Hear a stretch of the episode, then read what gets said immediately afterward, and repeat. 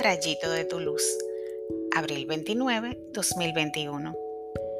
Si decimos que no hemos pecado, hacemos pasar a Dios por mentiroso y no hemos aceptado verdaderamente su palabra. Primera de Juan 1, del 5 al 10 y del 2, 1, 2. Siempre me ha molestado la gente que piensa que por haberse encontrado un día con Cristo ya tiene el cielo ganado, en el sentido de que no debe ocuparse para ser mejor creyente. Como dice Juan, tenemos al Señor que nos purifica de todo pecado, pero debemos reconocer que cada día metemos la pata de alguna manera. Me encanta el cierre del día propuesto por San Ignacio de Loyola porque nos ayuda a ubicar cómo estuvo nuestro amor en esas horas.